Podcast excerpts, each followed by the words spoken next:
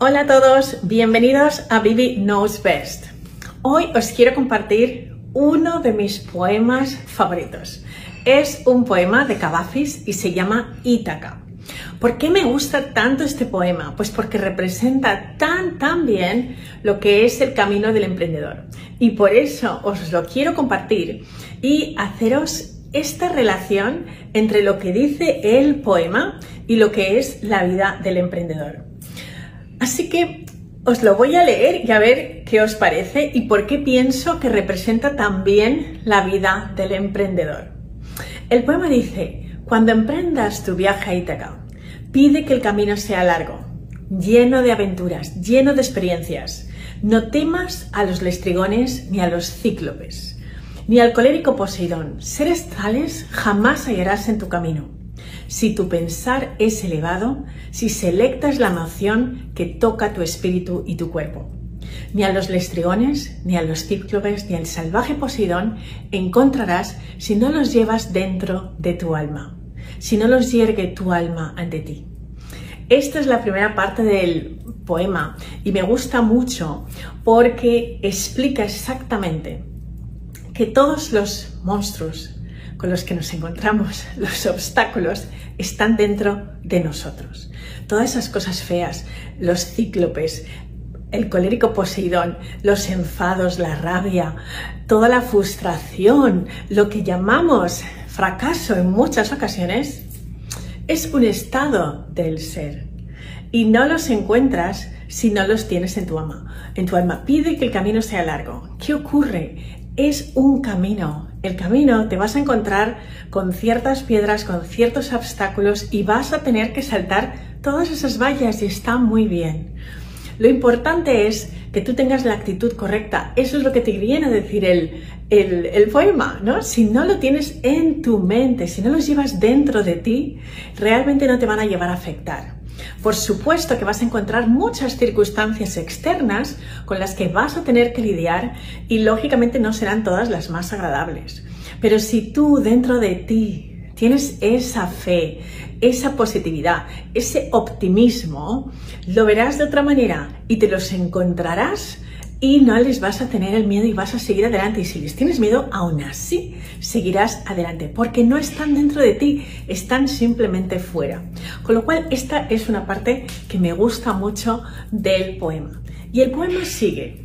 Pide que el camino sea largo, que muchas sean las mañanas de verano en que llegues con placer y alegría a puertos nunca vistos antes.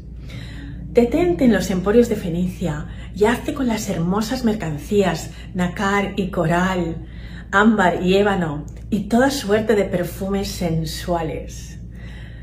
Cuantos más abundantes perfumes sensuales puedas, vea muchas ciudades egipcias, aprender y aprender de sus sabios.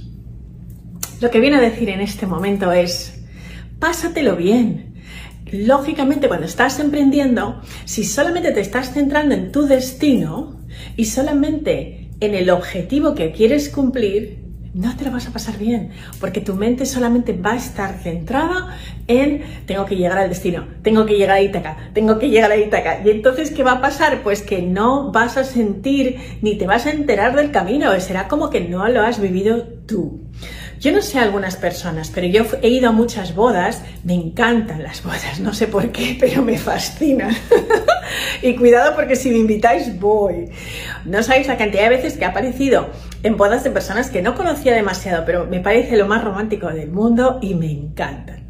Bueno, pues he visto muchas veces a la novia que no se ha enterado de nada. ¿Por qué? Porque estaba tan preocupada de la comida, que estuviera todo bien, que las cosas estuvieran en su sitio, que ha estado completamente ausente. Una de, muy una de mis muy mejores amigas me dijo, mira, es que ha pasado como si no me hubiera enterado de nada. Bueno, pues tu camino de emprendimiento no puede ser así. Tienes que sentirlo, tienes que pasártelo bien con cada parte del camino, cada creación, cada nuevo proyecto. Pásatelo súper bien. Si sale bien, genial. Y si no, es un aprendizaje más, es un paso más en tu camino. Eso es lo importante. Disfruta, haz de esto que sea como un perfume sensual que se queda en el halo. Deja que tu presencia como emprendedor se quede como ese perfume en la vida de los demás. Trata de que tus productos, tu servicio, aunque llegue a una sola persona, si deja una impronta en ella, has logrado algo. Y luego te dice además, y ve a muchas ciudades egipcias, aprender y aprender de sus sabios. Esto hace referencia a la biblioteca de Alejandría, porque era donde supuestamente se concentraba todo ese poder. Eso significa, no dejes nunca de aprender. No creas que porque ya eres un experto en tu tema, que no debes de dejar de aprender. Siempre la vida de un emprendedor es seguir aprendiendo. Es muy importante. Y al final dice, ten siempre Ítaca en tu mente, Llegar allí es tu destino, mas no apresures nunca el viaje. Mejor que dure muchos años y atracar viejo ya en la isla, enriquecido de cuánto ganaste en el camino, sin aguardar a que Ítaca te enriquezca.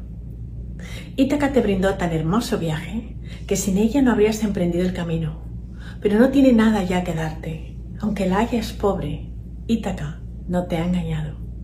Así sabio como te has vuelto, con tanta experiencia, entenderás ya lo que significan las Ítacas. Lo que viene a decir es, sigue disfrutando de tu viaje, no trates de apresurar las cosas, no tengas prisa, practica la ciencia de la paz, la paciencia. Espera porque todo se va a dar. ¿Y sabes lo que va a pasar?